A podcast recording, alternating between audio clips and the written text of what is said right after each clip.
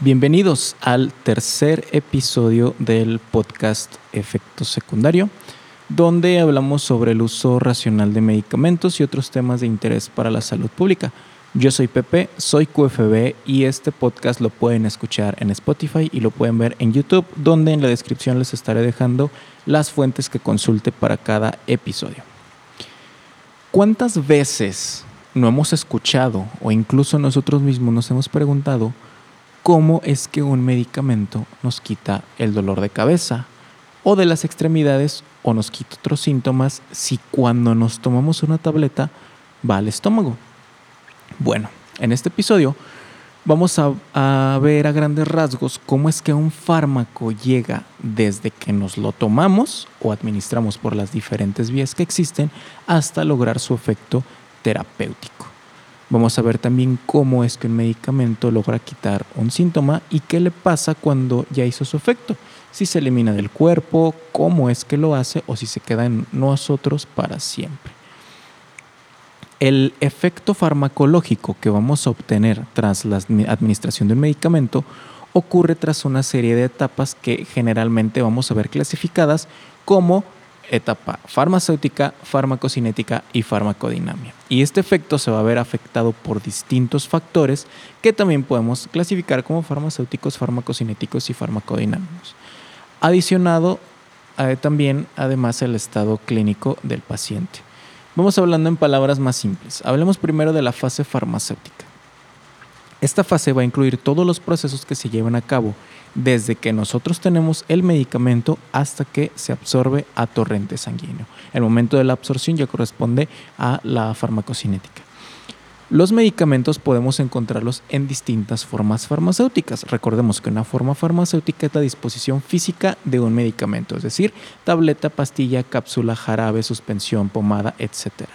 Y esto es muy importante porque de esta forma farmacéutica va a depender la vía de administración, que es la ruta para administrar un medicamento a un individuo. Puede ser oral, intravenosa, intramuscular, cutánea, ótica, oftálmica, entre otras. La elección de una forma farmacéutica y de una vía de administración va a depender del efecto que se quiera lograr, en qué lugar y en cuánto tiempo. Pero, por ejemplo, si nos tomamos una tableta, va a llegar al estómago, pero el objetivo no es que se quede ahí. El objetivo de un medicamento va a ser llegar al torrente sanguíneo para que pueda distribuirse a todo el organismo y pueda llegar ahora sí al lugar donde va a ejercer su efecto. Si hablamos de las formas farmacéuticas sólidas como las tabletas y cápsulas, en el estómago, al entrar en contacto con el ácido y otras enzimas gástricas, va a haber una desintegración, disgregación y disolución. A estas tres etapas se les conoce como liberación y esto ocurre para que el principio activo pueda absorberse a lo largo de todo el tracto gastrointestinal, es decir, el estómago y los intestinos, para que pueda llegar a la circulación sanguínea. Los medicamentos que se administran por vías localizadas como cutáneas en la piel, las oftálmicas en los ojos u óticas en los oídos, es porque se requiere un efecto en ese sitio de acción y generalmente nos requieren llegar a la sangre. Y ojo, no quiere decir que si me duele un brazo es mejor que me frote una tableta con un analgésico a que me tome una por vía oral, ya que debemos tomar en cuenta el mecanismo de acción también. Por ejemplo, para un caso como este podría utilizarse un ungüento con un anestésico local aplicado directamente en el sitio del dolor. O por vía oral se puede eh, administrar un analgésico que actúe en las vías nerviosas de la transmisión del dolor a nivel sistémico. Y después también tenemos las llamadas vías parenterales, que son las inyectables. Y aquí tenemos la intramuscular, la intravenosa subcutánea, entre otras y estas van a generar un efecto mucho más rápido, ya que prácticamente pasan directo a torrente sanguíneo. La vía intravenosa no pasa por un proceso de absorción, pues entra directamente a la sangre. Y no me quiero extender mucho en este tema, quizá luego haga un capítulo completo sobre las ventajas, desventajas y aspectos a considerar de cada vía de administración. Pero bueno, ya nos tomamos el medicamento, ya se liberó, ya está listo para que pueda absorberse. Entonces, ¿qué pasa? Es aquí donde entra la fase farmacocinética, que básicamente corresponde a cuatro procesos, que son absorción, distribución, metabolismo y eliminación, que se abrevia con las siglas ADME. Algunos autores definen a la farmacocinética a lo que nuestro cuerpo hace con el fármaco. En el proceso de absorción, se requiere que el fármaco atraviese varias capas de células, para lo cual se apoya de distintos mecanismos de, difusión y transporte celular, por lo cual es importante conocer sus características químicas. Pero todo esto ya se estudió en las fases de investigación preclínica.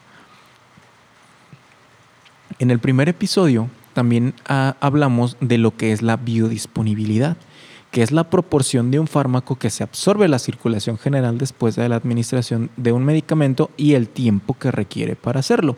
Generalmente las formas farmacéuticas líquidas se van a absorber en una porción cercana al 100%. En las sólidas esta proporción puede verse disminuida. Sin embargo, esta fracción no siempre es la que llega a la sangre, pero eso lo vamos a ver eh, en el proceso de metabolismo.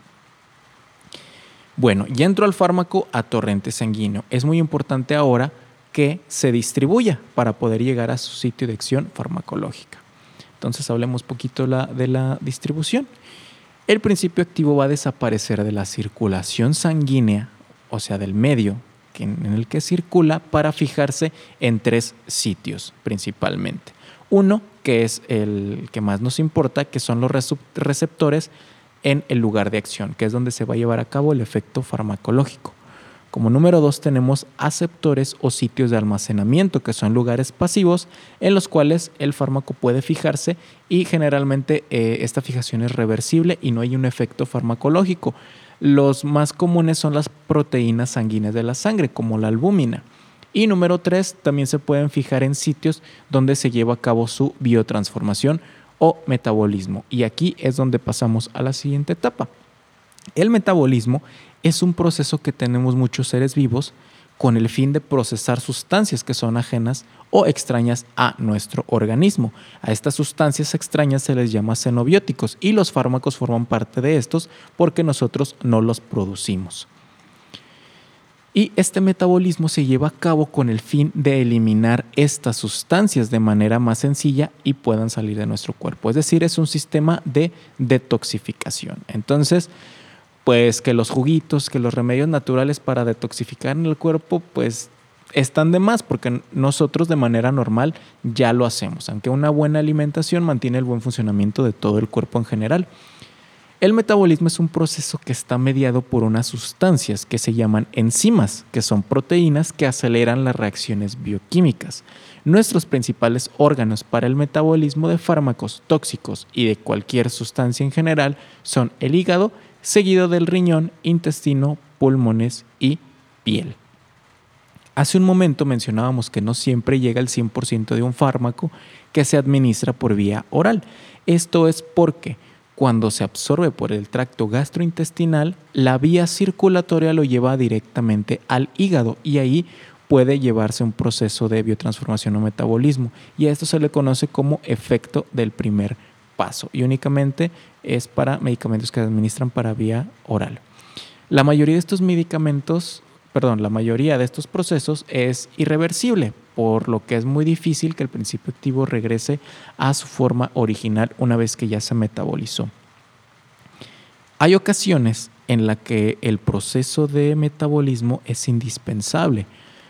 A veces no consumimos el fármaco en su forma activa, pues sus propiedades no le permitirían una absorción adecuada o tendría una biodisponibilidad muy baja, por lo que se administra algo que se llama profármaco, lo cual es una molécula que debe ser metabolizada al fármaco o a la forma activa para que pueda realizar su efecto. Un ejemplo de esto es el oseltamivir, el cual es un antiviral utilizado para algunos tipos de influenza, que se administra en su forma de éster etílico para que pueda aumentar su biodisponibilidad. Posteriormente se hidroliza al principio activo y ya puede ejercer su efecto. También tenemos el caso de la levodopa, que eh, se administra tal cual y se transforma en dopamina y es utilizada en algunas alteraciones del sistema nervioso central. Van a existir varios factores que afectan la velocidad del metabolismo o la cantidad de fármaco que se metaboliza. Y esto pueden, esos pueden ser factores ambientales, es decir, la presencia de algunos contaminantes. Pueden ser genéticos, ya que algunas personas tienen algunos polimorfismos que los hacen producir más o menos cantidad de enzimas eh, que metabolizan. También están los factores fisiológicos como la edad, el género o la dieta.